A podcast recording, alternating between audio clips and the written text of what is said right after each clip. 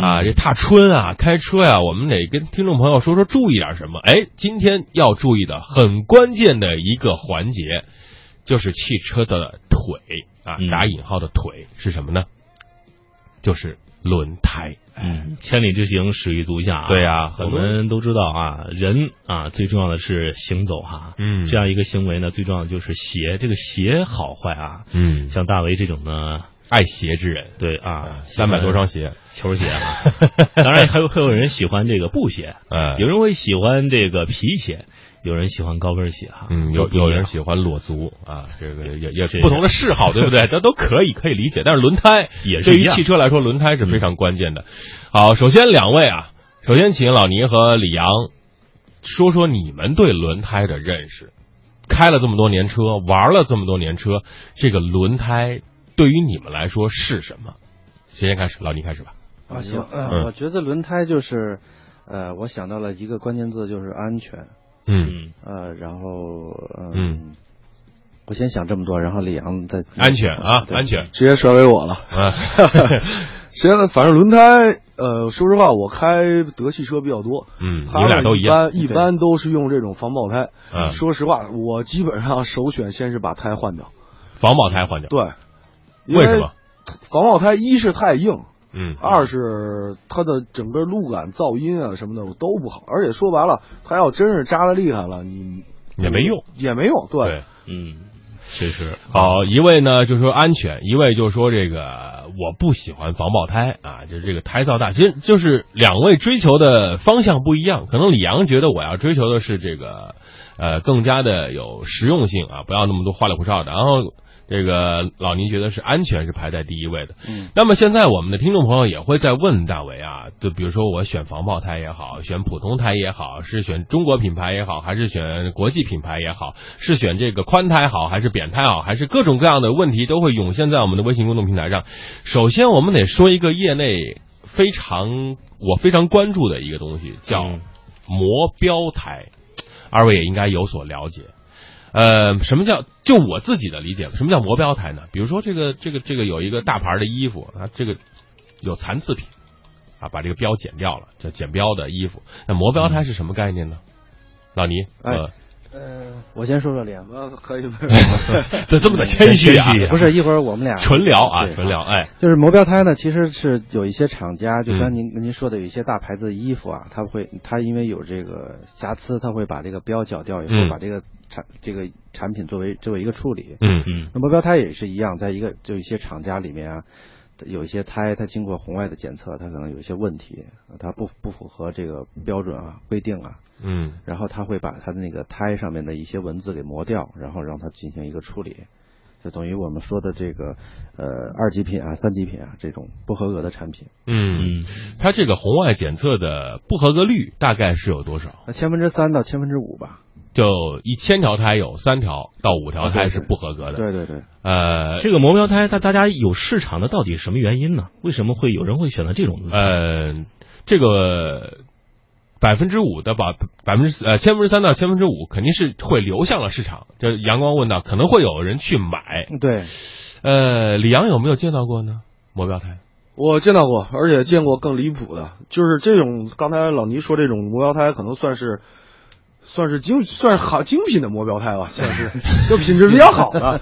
但是我还见过一种，就是很多是那种它是直接把那日期嗯生产日期直接打磨，然后用胶，然后再重新做一个日期。比如说它可能它它的胎已经四年了、五年了，嗯它重新做一个标，可能也就两年的胎，嗯你根本看不出来。然后你要不仔细看的话，它那个日期，你仔细看可能会跟原厂的有区别，但你不太注意的话，你仔细看，哟，一五年的不错，就这种。但是它的胎其实是四五年的胎，它橡胶已经开始老化了。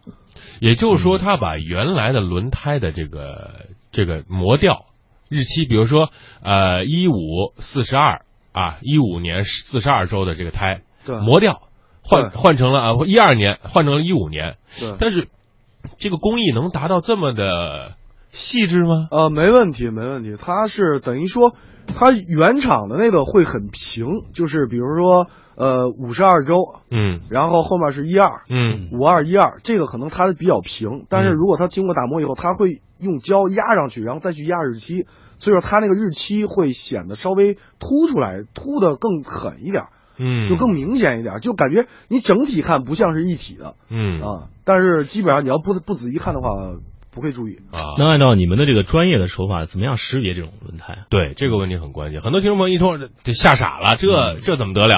老感觉被骗啊！啊，呃，一就是别贪便宜吧，嗯像淘宝上，我这两天在找轮胎某宝，啊，对，某宝，某宝。然后我看了一下那个是百路驰，嗯基本上百路石都在一千五到两千嗯一条。嗯。然后我看了看网上报价四百四百九十九五百九十九，嗯。然后我就专门点进去看了一下，还号称正品。嗯，然后我一看，我说这东西就甭想了。嗯。啊，因为我问了很多做轮胎的朋友，人说底价都给不了你，那不可能的事儿。嗯，啊。所以说就是一别贪便宜，嗯。二就是去正规的店，大店不难找嗯，大不了你就上网上找那些正规的品牌，他们有指定的那个经销商，嗯，还能包安装，没准嗯还能送个气门嘴，挺好的。好，我们就说这个磨标胎啊，刚才老倪说到了这些。就是还是有良心的磨标胎啊，嗯没有说达到换东西的这样的一个境地。就比如说这个把把把苹苹果的手机换成安卓的系统啊，安卓的手系统换成一个苹果的壳儿，然后就说是苹果手机，这是大家对吧？这是明显是作假。那这些磨标胎在你了解的情况下，它会出现哪些问题，就成为了二类、三类或者四级的这种不合格的轮胎呢？呃哪些问题？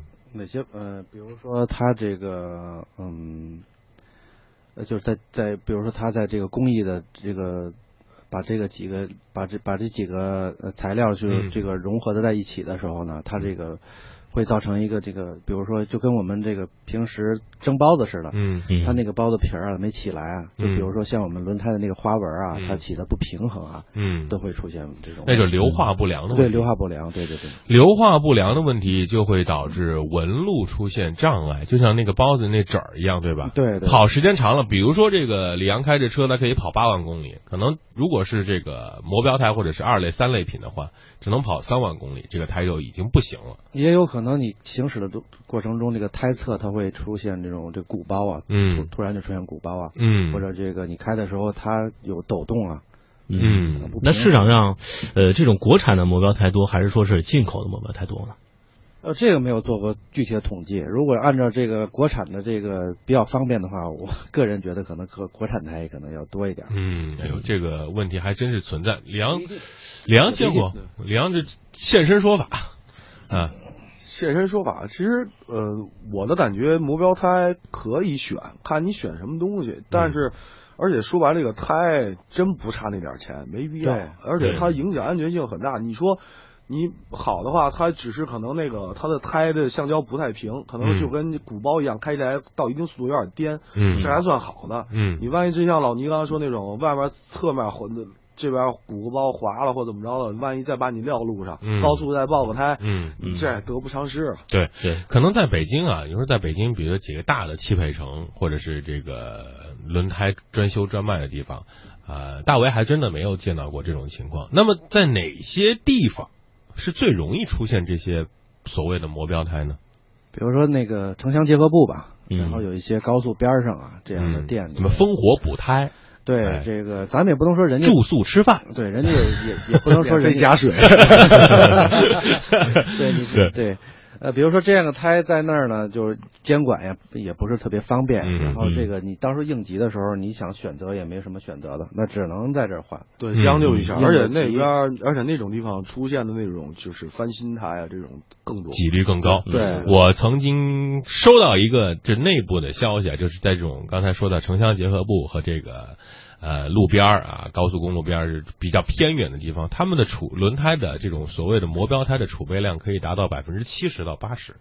也就是说一，如果我有一百条胎的话，嗯差不多嘛？嗯可能会有八十条胎都是这样的。那我我们的消费者真的是 而且八十条胎里面可能有百有再有六十条胎可能是真的是改日期的，比如翻新胎或者怎么着的，嗯然后真的天不真的太夸张了，这这种它它那种概率，因为它成本，它它它一条胎很低，而且它好多胎它是卖给那些跑长途的，嗯。他们那本来磨损又大，嗯他们一天可能跑几百公里，你想他也不会在意这种磨对对对他们就是觉得我便宜我能用，然后人家没准跑两跑个一个月两个月，那我就换了，就换了那很便宜。嗯它等于说核算成本还是买磨标胎会省一点点钱。对对对，嗯。而且他那些从就是对于他这个经经济这种他需要来运营的人来说，他这个成本成本越低越好。对。因为原来我们行业内啊，就发现广东那边的磨标胎比较多，啊，但是现在广州有个神奇的地方，但是现在越来越往北方看，北方其实也很多，还有一些网络上，在网络上，两位有没有什么识别的技巧呢？除了这个价格便宜的话，一般呃，网络上这还是李航说吧，这个他嗯可能这个经验比较丰富一点。网络其实嗨，其实网络就是一是价格，二就是找正规店。其实轮胎我觉得没必要，你只要是个大点儿的，我觉得三四线、四五线城市都有那种大点儿的轮胎代理商嗯，啊，你就踏踏实实的去那儿换一个就得了啊。嗯，别贪便宜啊，便宜无好货，好货不便宜。那说到这个磨标胎，我们听众朋友可能说，第一个我要我要去识别，我要知道什么是磨标胎，我买了这个胎，就我可以分辨出来，怎么分辨？能不能有一些基本的就识别啊？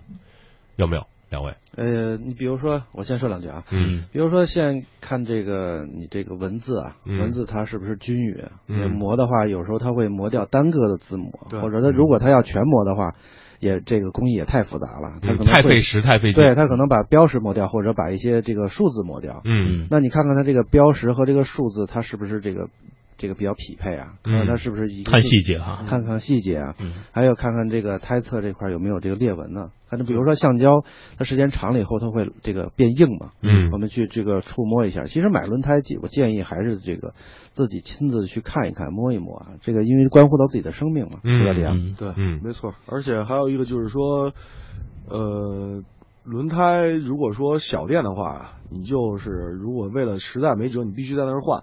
那你就看看它的整个的那个它的橡胶，还有它一些那个就是细节方面。刚才像老倪说那个，嗯它的侧面这些都都很重要。嗯说白了，嗯正面它它不平，你最起码你你没问题啊。你侧面要不好的话，开着开着它这边它那个丝断了以后，嗯也影响安全嘛。对。嗯，好，这个还有的人他就是明知是磨标胎，他内心就说这个磨标胎无所谓，就像你买的这个，比如说就说衣服啊，什么大品牌，这个挂上商标就是五千一件，减掉商标就五百一件，我说买一件呗，反正都一样的东西。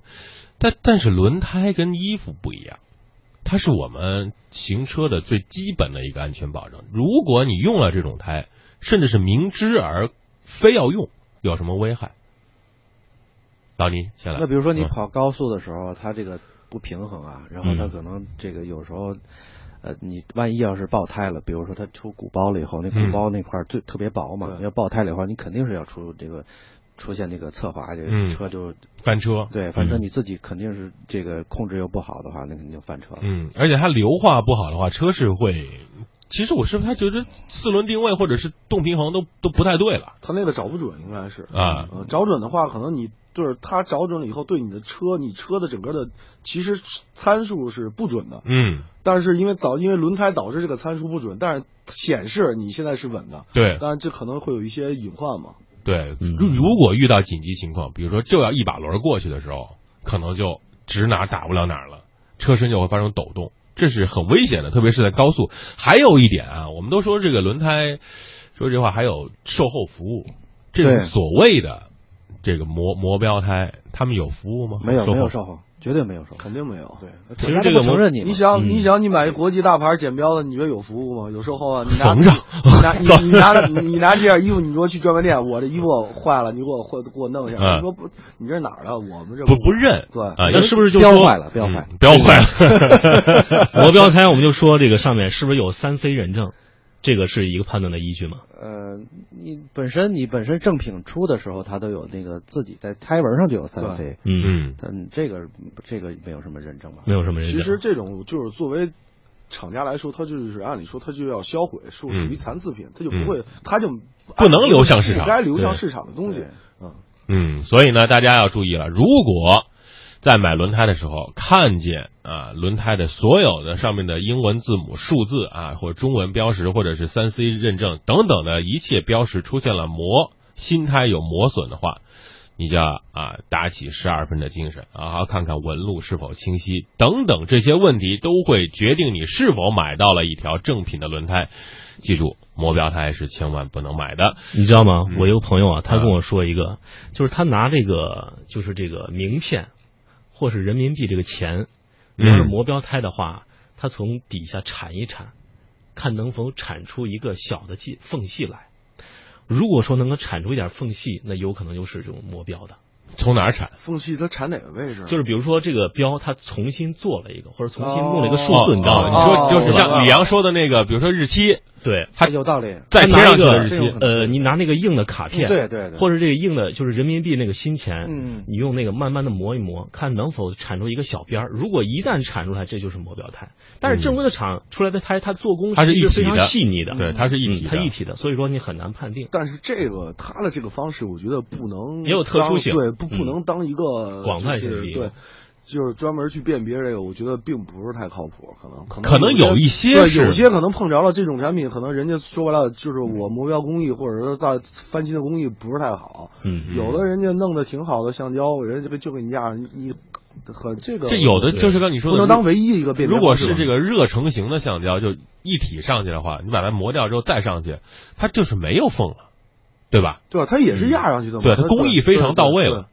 哎呀，这个真是好，只能跟大家说吧，去大贪便宜啊大的店买，不要贪便宜别贪便宜，别贪便宜。主要就是别贪便宜，去个正规的地方，因为嗯轮胎店太多了。好，今天我们第一个问题啊说完了，大家赶紧回复。我们刚才在直播间里这四个大老爷们儿在讨论的一个什么话题呢？三个字啊，什么什么胎？这个胎是不能买的，是非常危险的，会给大家带来一些质量安全的隐患。第一位答中的朋友将会获得一瓶儿来自于佐罗的安全车载防护喷雾。赶紧回答三个字，我们的微信公众号“都市车天下关键这个字儿大家要写对啊啊一定要写对这个是不算的”。哈。嗯，好，第二个问题啊，嗯第二个问题呢，这是很常用的一个问题了，就是我现在要换轮胎了，我该如何辨别我的车要用什么胎？昨天我在这个马路上看见一辆车，福克斯改的，我们家门口，这个哥儿几个都在那儿吃完饭，一看，哟，这车这轮胎这么大个儿，然后轮胎和叶子板的距离就只有两毫米，然后全部都趴在地上。我说这车怎么开啊？这车开起来是不是得跟哪吒一样啊，虎虎生威？后来尼哥说这个是得把空气悬挂给升起来。嗯，轮胎很大，轮胎很小，扁平率怎么样？那怎么样选择胎呢？李阳先先来，你的这个各路车型都都试过，大的、小的、两个轮的、四个轮的都有。它一般如果说它原厂有标识，嗯一般有一个正规的误差，我记得好像是百分之三吧，还是多少啊？嗯就是基本上，如果说你原厂胎，你假如说你拿宝马来说吧，最熟的这个车型、啊，大家都熟是吧？前面是二二五，后面是二五五，那嗯你可能换大圈的话，可能前面能上到二三五、二四五，最后后后面上到二六五、嗯二七五也能上，但是有点就是有点多余。嗯就这种它有一个浮动上下浮动一个区间，但是我记得是很小嗯啊。然后换胎，看你需要吧，嗯你是为了玩玩外形，但是并不是圈越大胎越薄越好。嗯对，视觉效果是好了，但是你的这种舒适性啊各方面啊，还有一些好的轮胎宽了以后，它那那剪钉子剪的相当厉害的。嗯，剪钉子专业术语就是扎钉子啊，得得得给大家解释解释。刚才老倪说了一个对对对啊，嗯，不是越大越好啊，为什么呢？这个首嗯。先你要看跟你这个车的这一个呃你自己车的一个匹配吧，对。就是比如不是说越宽的胎或越大的胎就好啊。嗯。比如说我的经验就是，比如说要看我们平时用的这些路况，如果我们在室内多一点的话，还是郊区的这个混合的这个路多一点，嗯。还是你走的这个就是这个是越野的这个要多一点？嗯。你看自己的这个呃习惯。需求。对嗯。需求。你比如说我们从胎纹上看的话，你经常走室内的话，看这个胎纹比较细腻一点的比较好。嗯，如果到混合路面的话，那个胎纹就是那个胎沟比较深一点，嗯这样它有利于排石的这个功能。那石头、小石子儿什么的，舒适啊，舒适度也都不一样。对你在那上面开宽胎，然后这后面的石头呼呼的往外起，然后后车的前挡风玻璃都是洞。对我们从胎纹这块可能嗯有一个这个不一样的选择对，有一个。说到越野，啊李阳应该是比较有有有有这个发言权哈，马上又又开始出去耍去了。最近我听说你又把车要去改了，这这有哪些改装呢？轮胎上有选择吗？轮胎现在我就在犹豫，因为平常可能要兼顾一下城里，所以说我决定最后决定还是选 AT 胎吧。嗯，这啥叫 AT 就是它算是 AT 胎，就是混合胎嘛自动变挡，自动变挡轮胎，AT 嘛，AT 它相当于一个全就是全路况的一个轮胎，全路况。就是它在城里也兼顾公路，然后呢，嗯同时它在就是泥地啊或者砂石路面呢，它的工作性性能也不错。嗯。啊，是一个这么，因为像咱们家用轿车一般是公路胎，就是偏公路的。嗯。啊，当然还有 MT 胎，就是偏越野啊、泥地啊这些的专业胎。嗯啊，当然我兼顾了噪音啊、油耗啊，我还觉得还是要看看 AT 胎吧。嗯嗯，老倪怎么看这个扁平比？有时候这个听友换车这个轮胎的时候就想，哎，这个扁平比大小是不是还是有区分呢？我这个开车我怎么样换一个适合自己的轮胎啊？扁平比上怎么来做一个详细的计算？嗯这个扁平比呢，就是说它呃，比如说我的那个胎侧的那个高，比如说呃，比如说二二二五吧，然后它一个六十二十五，它的嗯六十就是二二五的百分之六十。嗯你看它扁平底，扁平底越高，它的舒适度就越好，但是呢，它的这个抓地力和就比较比较弱了，就跟我们这个比如说平时穿鞋吧。你嗯比如说我们要跑步的话，要快跑的话，肯定穿一个薄一点儿的那种鞋，嗯跑得快一点儿。，Nike Freeze 当然五点零哦这不是 Nike 的广告。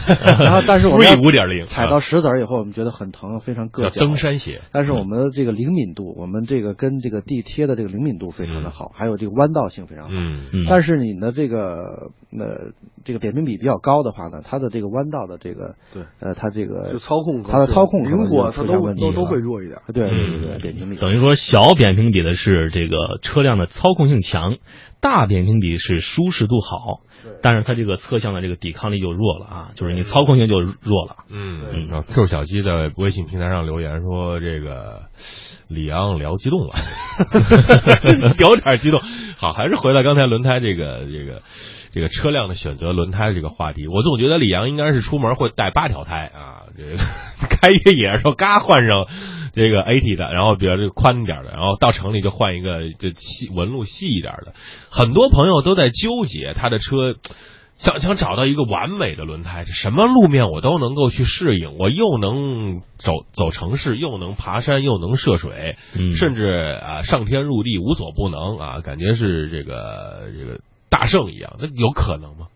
刚才李阳说那那个就是说的那个 AT 胎，其实就是差不多哪儿都能走其。实 AT 胎对对它 AT 胎的定位就是相对于全能一点了，嗯但是嗯说白了，你术业有专攻，你跑公路，我这兼顾点公路性能。嗯呃，可能它一般是这种轮胎，我记得好像是六颗星是满级，我记得是。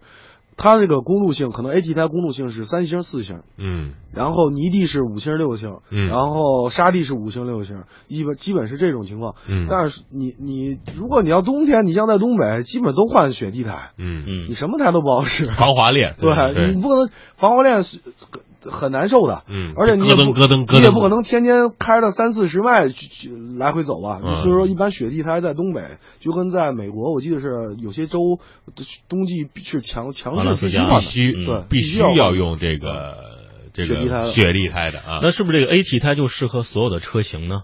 呃，基本都是越野车，越野轿轿车、轿车 SUV 型的都是这个用的这几个。那个首先咱们普及一下知识吧，就是说胎侧，如果我们要去看这个胎到底是什么胎的话，胎侧上会有这样的字母。嗯嗯比如说城市型的，就是我们说城市 SUV，嗯呃，它就是 HT，是吧？对 HT，然后越野呢就是 MT，MT 就是越野对手动挡，混合的就是咱们说这个城乡结合部吧 嗯，城乡刚才李阳钟爱的就是那个 AT，嗯还有一种是特别泥泞的那个 STT。这 STT 对，我们从胎侧都会看到啊根据自己的需要，然后我们去选胎。好，来，我们的第二个问题就出来了啊！刚才我们说到的这个各种英文字母，还有最后三十秒钟上半段节目节目结束一段片花，请问啊，越野车一般是用什么英文字母的轮胎呢？嗯 A 刚刚大 T 为 M T S T T。Which one you like it？大卫刚才提示了一下，手动，越野的啊，嗯，好，嗯，稍后我们为您揭晓到底谁是这位幸运听众。嗯那么一段频率的片花之后，我们马上回来。嗯。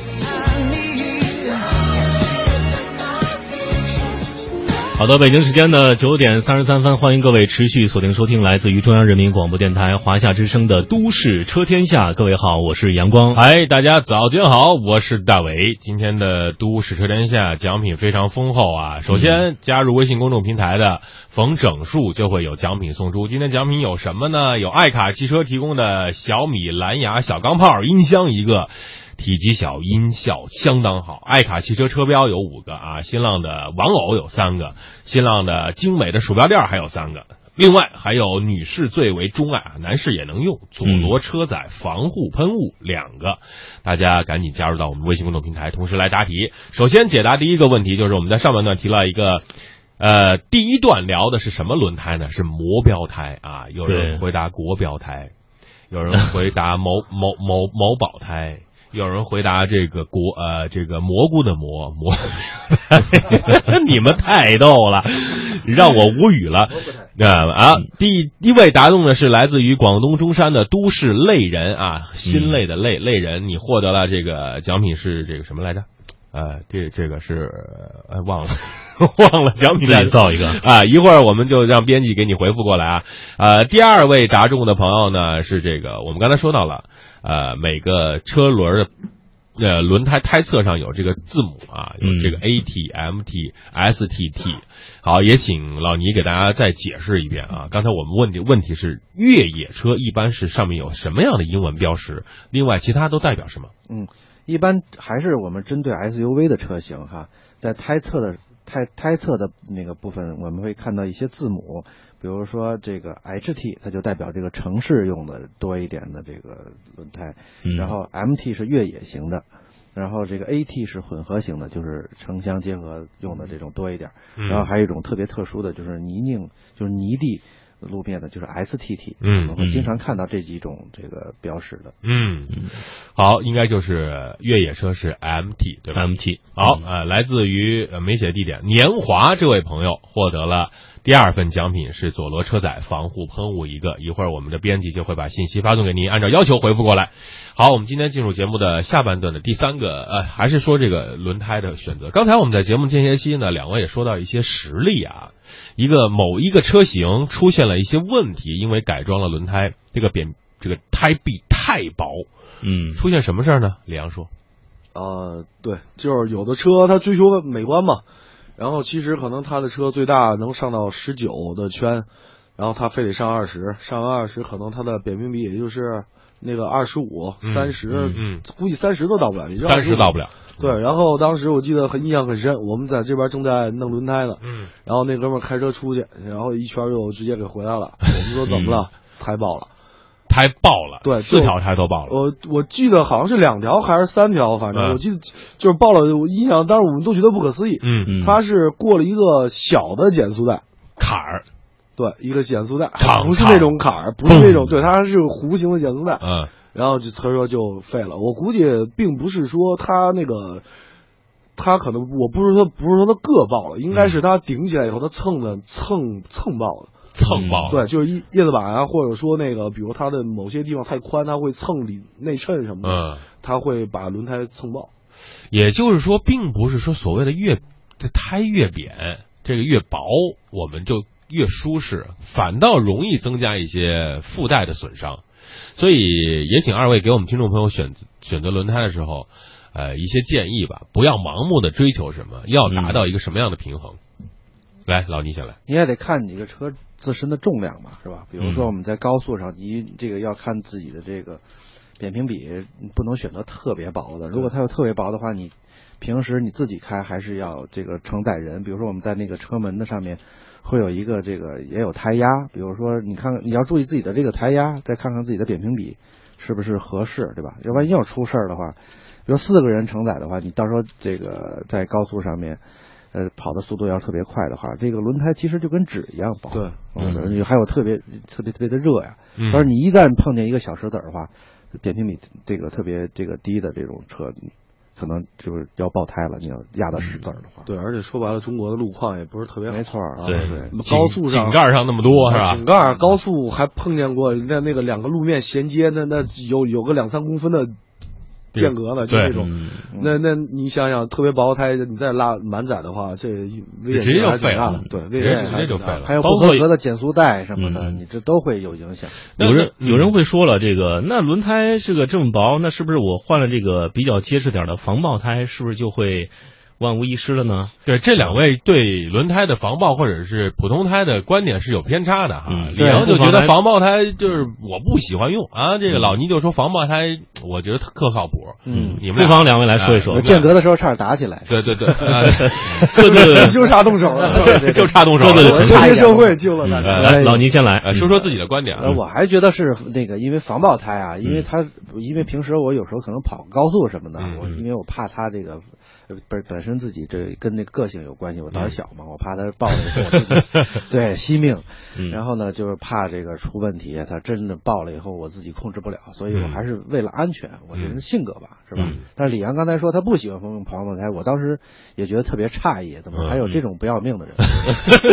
就弦外之音，这段就是说谁也没听见没有别的意思啊我没你别的意思你可以豁出去，哎，没有人身攻击，不不，咱俩有一点共同点，对，就是我我如果我这台车我是跑高速特别多的话，或者说不是老在北京开，不是哦。不是老在自己城区开的话嗯，我会选择防爆胎，嗯。嗯。或者说我选择一个比如说像其他的车带备胎的，嗯。这种情况我会考虑。嗯。但因为我之前的车我基本不会出京，嗯。我基本就在北京开，我嗯。我我完全没必要去用一个防爆胎，一又硬，二又操控性又不好。说白了，我想出去跑个山玩儿，能半天轮胎还热不了，嗯，那是一脚刹车，车车都刹不住。嗯这轮胎热是什么感觉？这下来摸吗？不是，它跑起来，它热了以后，它的抓它的那个软了以后，它会抓地性会强。，对，嗯尤其你特明显，就是很多人说叫半热熔，其实那不算半热熔，就是算接胎吧，就是嗯 AD 零八 R 还有 R 一幺幺那些。它的那个对你你开起来你跑的话，你会感觉这个就是嗯你在过弯的时候，它会抓地力就跟粘在地、吸在地上一样。粘连感，有一种啊粘连感。其实你们两个观点是一致的，只是你们在这个陈述的时候呢，就是说你们两个都认同防爆胎有它一定的特性，而且你们都认同在一定的路段的上经常使用的状态下，你们会共同选择防爆胎。嗯，就是说你们是认识是一样的，只不过是刚才小小的误解哈。嗯，我觉得不是误解，就是就是观点不同。就是观点不同对，我觉得我我用过一个防爆胎，就是一个情况，就是啊，它漏了，嗯漏了，它提示可以跑八十公里，对不对？然后我就玩命开，就豁开了，里面里面就有它这么大的，大概就有二十公分的一条裂纹，就是你车太重嘛，给轮胎给压的。前两天不是有一新闻嘛，说一女的开她朋友的一个宝马叉对宝马叉叉五叉五在高速上，咣给，然后说那个提示报警了，说亏气，对然后胎压不足然后然后他朋友说，反正防爆胎嘛，开吧，没事儿，你就别别超过八十。然后那那那姐们就一直开开开，最后警察还是谁给拦住对，拦上来？警察拦的。右后的轮毂已经都都都已经烂了，轮胎已经都没了都。嗯，那就这个问题，就是既然它有防爆胎的提示，说它上面会提示不要超过八十公里每小时，可以行驶八十公里。那这样的提示，我们的听众朋友是听还是不听？很多朋友也都是用的防爆胎啊，大家可以发送信息来，有没有遇到过这种情况？怎么办？怎么怎么怎么去解决？你首先你得看你的轮胎跟你的这个轮毂，嗯你防爆胎跟你的这个轮毂是不是匹配？我对，我觉得这一点很关键，对吧？嗯你这个如果你不用这个锻造的轮毂，因为防爆胎我觉得这个最好配这个锻造的轮毂。嗯什么叫锻造轮毂？一样就行一种工艺吧，对嗯啊，它分一片、两片、三片，然后价格都不同签。收一，以后关于这种技术的问题都问李阳老师。这不？这怎么怎么断？就是它是一个整体形成的。对对对，整体压成。它一个工艺，然后它用的这个呃，像咱们便宜一般车配的都是铸铁的那种。嗯对，啊，然后配一个壳，配一个铝铝合金的这这种这种壳，显得美观一点。嗯啊，然后像这种工艺，就一工艺，说白了就锻造很贵，就这么简嗯单。，你看刚才李阳提了一个比较特殊的结实啊对，比较结实他说配了一个铝合金的壳儿，这是外在的加一个，那就是说在呃防爆胎强力很大的情况下，会把这个壳给弄裂了。哦，这壳其实就是你看很多就是一些。呃，中低端车它是那个轮胎，它是一个大圆的，跟那个铁饼似的，那就是其实它圆圆圆圈就是那样。嗯然后它有的车为了好看，像像一些捷达或者当时一些尼尼桑一些车，它会做一个铝合金的壳，就显得更好看一点。嗯一个塑料也不算铝合金，可能一些塑料就直接给它扣上，哦就显得会好看你。说假装轮辐是吧？啊，对对对对对这壳儿可以换的，就是伪轮辐，伪轮辐不是真的轮辐。简单来说，这就是跟我们手机壳一样，去买手机壳一个概念，对不对？对这壳是可以换的，对，对吧？嗯你就换模了，就换一个。人家本身是有这个架子在里边的，嗯你最后非得放一个壳，这个壳其实轮辐它有轮辐的作用，对，嗯几轮辐几轮辐它是有作用的。所以那就是这是锻造的胎，可就这这个这个轮毂会那什么，还有什么碳纤维的是吧？这种更更碳纤维我还真没用过，高端的。碳纤维的圈还我还真不太清楚。对我也我也是瞎我也没用我也是瞎说的，你们不要当真啊！碳纤维的吓圈，因为跳碳纤维它这种结构就是它它硬度没，但是它很脆。对呀，吓我这东西是你哐叽啦，嘣噔一下咯噔一下，呱，整个全碎了。那是不是我们用防爆胎就必须用锻造轮毂？我是这么建议，李阳你怎么觉得？呃，其实因为锻造毕竟成本会高很多高多少？啊。对，能你想，普通的一只圈十五、十六的，或者你大点的圈，也就一千来块钱。嗯有有的好的，一千一两两千块钱。嗯锻造的话，如果说你别瞎买的话，买个正规品牌的，至少在五千往上吧。好，我们来聊，我们来来聊下一个话题。太土豪了！一个锻造的轮轮轮圈儿就花五千多，对啊，因为这种东西你千万，尤其轮圈，其实跟轮胎一样，你不要贪图便宜，买小厂的，买这些代工的东西，嗯不要瞎买。嗯，也也就是说，如果真的是我们遇到这些问题的话，就是安全安全上面付出点代价是这个金钱的代价是值得的，总比你出现了安全事故要强很多。哎，不妨我们依据这个出一个问题啊，嗯嗯，就是看看这个考考大家，嗯锻造轮毂和这个刚才说的什么轮毂，啊，就就普通普普通通轮毂铸铁铸铁轮毂好铸铁轮毂，铸铁轮毂和锻造轮毂哪个更贵？这这个问题可以问这个问题问的太好了，哎专业吧？对，对于 大为的那个二八自行车来讲，干得漂亮。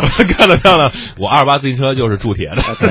赶紧报奖品啊！这个今天的奖品是这个奖品，就是这个我们提供的新浪汽车的玩偶啊，新浪汽车玩偶，我们三个一起送，前三位都可以获得。请问这个铸铁的轮圈和这个叫什么来着？锻造轮毂锻造的轮圈哪个贵？嗯啊，赶紧发送到微信公众平台“都市车天下”。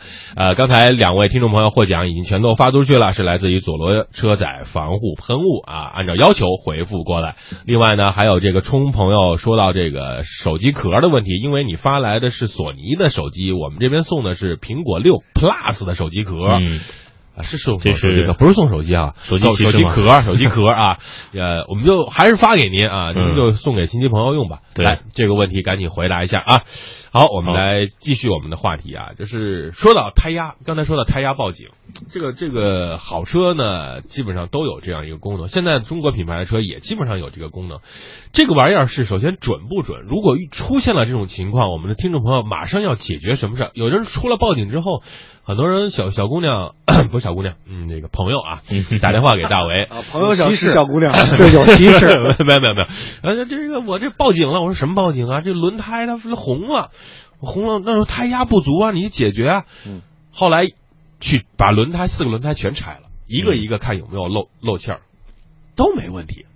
后来一查，全部都缺气，嗯，又不漏气又缺气，为什么呢？为什么呢？就是因为他已经一年多没打气了，就嗯他没有这种意识。他这种胎压对于我们的消费者，对于我们的车主来说，意味着什么？呃，老倪先来。嗯，还是我强调的安全嘛，人要提高安全意识嘛，对不对？我觉得这个胎压，比如说，嗯呃，我们常见的一个问题就是，呃，我原来走过一个误区，比如说冬天的时候这个气就打足一点，然后夏天的这个气要打的那个什么一点，呃，嗯那个少一点少一点。嗯但是后来昨天嗯有后来我有人就跟我说，比如说你其实都要打的，就是按照正常打就行了，你别嗯多一点少一点的，这样的嗯其实并不那个科学。嗯那咱那我还是那个车门车门的那个侧面有一个小纸条，上面会写着你大概这个胎压有多少。对，它有一个官方的一个建议吧，一个指数，对，对，嗯呃，这个一般我们还是要注意一点。比如说你胎压这个如果过低的话，你比如说在高速行驶的时候，它容易这个胎侧容易变形。你对看，你这个老老在这个变形的状态下的时候，你还是容易出现危险。它如果真的是变形的话，车上也会有反应吗？就是我我我的一个概念是，如果我的车上有一小二八零上有一个小石子儿在那个轮胎里面卡着，嗯，我会听到很有规律的嗯啪嗒啪啪嗒嗒啪嗒的声音，对对吧？特别是小钉子什么的。对，但是有的人是都他无感，嗯，他开车是无感的，因为你有时候你关着窗户，你也听不着。也许他的车静音太好，隔音太好了对，。因为其实像你刚才说那种夹石子儿或者夹钉子，它有一种节奏感那对对个声音的话，嗯一般是你在这种城市道路，它有栏杆或有什么地方，嗯这个是比较明显的。嗯嗯。啊，还有就是这个胎压监测呀，因为有的听众朋友这个胎压监测功能是没有的，有的听众朋友说我是不是要装一个？这个装的意义有多大啊？没有装这个胎压监测功能的这车，大家又如何去观察自己的胎压到底怎么样？其实可可以装，嗯其实胎压监测也不贵，几百块钱、千八百块钱的事儿。嗯，然后它装上以后，它会每个气气门嘴里有一个传感器，然后在你的车内，它会装一个小的屏幕，上面显示你你前后左右四条胎，然后它的胎压是多少，然后它亏气会及时报警，嗯，那这样一个装下来预算大概有多少？就是千二百千八百吧，基本千八百千八百。嗯，其实我觉得就是老的这些驾驶员的习惯啊、其实现在这个我们现在比较年轻的车主已经没有了。就到我学车的时候，这个教练会说，你每天开车的时候，你绕着你这圈儿哎看一对对对对键这这是一个很好的，不要太依赖于这些电子的这些这个传感器啊，什么嗯给你的一些提示啊，因为我们往往忽略了这些东西。比比如说，他这万一他这个测这个东西坏了呢，对。是吧？比如说我们每次行驶车的时候，你不花不了两分钟嘛，绕一圈看看，看看这个你的胎是不是跟平时不太一样了，是不是嗯瘪下来了呀？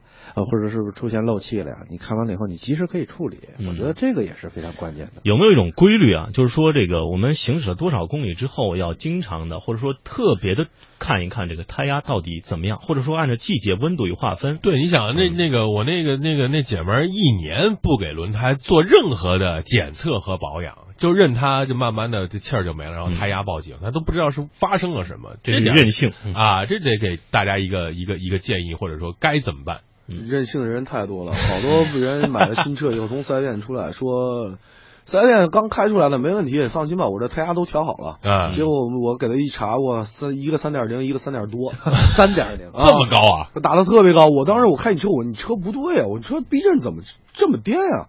后来我说跟别的车不太一样。后来嗯我说你是，我说你放弃了吗？他说四 S 店我让他调了。我说嗯绝对不对，我说你开到到找一轮胎店，我一查，全在三点三点零以上，那这开起来跟开开起来跟蹦一样。啊，这嗯跳着走这车对，啊，一定要把胎压都检查的到位啊。呃，还有一个一个一个问题就是，很多人要说我换了轮胎之后要做四轮定位，要做这个动平衡，这两个概念好像是不一样的。有人好像这这是一个混合的概念，我必须得把这全做了，而且四 S 店也建议你这样做。两位怎么看？我觉得没必要吧，就做一个啊对，就做一个动平衡就可以了。四轮定位没有必要做，对，加点铅块就可以对了，，加加铅块把它调好，没多少基本没钱嘛什么问题。一个动平衡多得多少钱？嗯，这这两个概念跟大家再解释解释。李阳，你因为四轮定位说白了，可能说在你车会出现方向偏的时候嗯啊，或者这种情况，比如做动平衡调不回来，然后再去做四轮定位，嗯做上架子，然后架上以后，然后根据仪表的数值来调。嗯嗯动平衡它就按你轮圈、轮毂一个配重了，这种就是动平衡相对简单点。一般换胎，如果你不动避震的话，呃，动平衡一般就够了。对我也觉得没有必要。嗯，看来大家都有一个共同的共识了。好，嗯，在这个环节，请二位嘉宾啊在一段音乐之后想一想，出给听众朋友出一道题，我们继续发奖品啊！一会儿我们要看一看哪位听众朋友获得了今天的这个小钢炮啊！来，给一段音乐，让两位嘉宾稍微的想一想，什么问题最好听呢？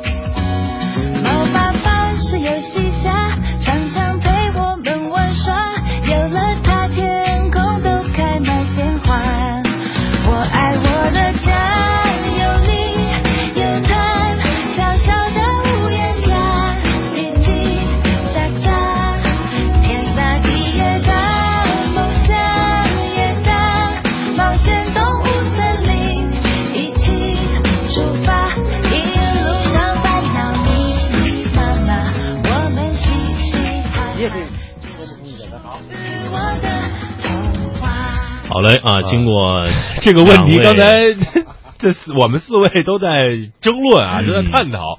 这个问题是有标答的吗？有标答。呃，问题谁来出我来出吧。啊，好，老倪，呃，就是我们在雪天的时候，嗯，呃，胎这个用这个宽胎比较呃安全的，就比较防滑的，还是这个窄的一点的比较这个防滑。嗯，哎，就雪下天雪天嗯选择宽胎还是窄胎对就是更好？参数其他都一样，就是宽还是窄。对，嗯，在一切条件不变的情况下，对好，大家有听众朋友问了啊，我轮胎两年了，都扎过钉子了，要换新轮胎吗？这个我我我我先说说我的意见哈，就比如说你看看是你的哪个部位扎了，比如说侧面，有时候侧面被扎了的话，这个一定要换。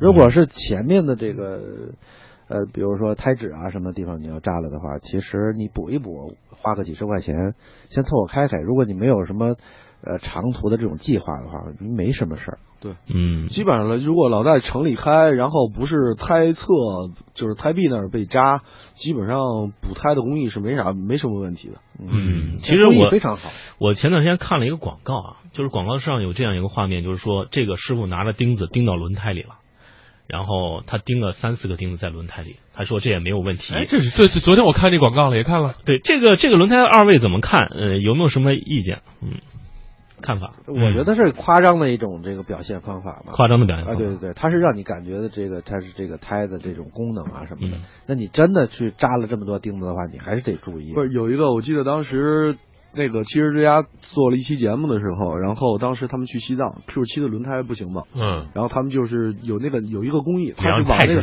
他是往那个 他是往那个轮胎里面灌胶。嗯，哦，对，我知道，它流到这个地方。对，去了。它等于说这胶把这个轮胎内壁整个包了一层，啊，对对对对，他所以是说他这个钉子扎进去，然后再拔出来，它那胶自动就给补上了。啊，对我也听说过这个工艺。但这种情况一般在城里我不建议你用，为什么？你注完胶以后，它那个轮胎太沉了。太重，太重。其实对于轮胎来说，太重也不好哈。对，我刚才还是漏说了一个细节，就是说抛开这个轮胎内壁的话，里面有很多铁丝网，嗯，有很多铁丝网，还有很多鳞片，就是这它是这种保护的功能。不知道两位有没有见过类似这样的这种设计呢？那一般都有吧，里边的那个线的这个钢这个钢钢丝是肯定钢丝对啊，钢丝肯定有，但是它这个鳞片就像鱼鳞一样，里面鳞片。鳞片我还真没这见过。没对，所以我就说这种轮胎，我不知道这当时看了很神奇啊，拿着钉刚刚刚钉钉进去了，钉了三四个钉，这个轮胎还是原好，最后的时间，我们来看看哪位朋友答案是什么，在雪地里选择宽胎窄胎。答案，呃，我认为是这个窄胎比较安全一点。李阳。嗯李阳喜欢漂移，肯定喜欢宽胎。对，是是这个意思。为了安全起见是嗯窄胎啊，如果你想再玩玩玩玩花活的话是宽胎，所以答案呢应该是窄胎，来自于中国香港九龙城区的这位叫大麦传媒的罗先生获得了奖品，我们的编辑已经回复过去了。好，我们一会儿呢将会来公布今天最后一份奖品是小钢炮啊，今天是来自于中国河北保定的 Q 小七获得了小米蓝牙钢炮音箱一个，非常恭喜。啊，其他的听众朋友，我们会在节目后面让编辑一一给您回复，呃，所有的奖品给大家发送到家。好，看看时间，今天节目也就只能到这儿了。非常感谢两位嘉宾做客直播间，我们还有很多关于车的话题需要聊，呃，聊开了，有不同观点，针锋相对，那是太好了，汇集我们的听众。谢谢李阳，谢谢老倪，客气，谢谢李阳。嗯好，感谢收听，我是大为，我是阳光，咱们明天再见了，再会。拜拜。咕咕咕，狐狸啾啾，嘿嘿，不靠谱。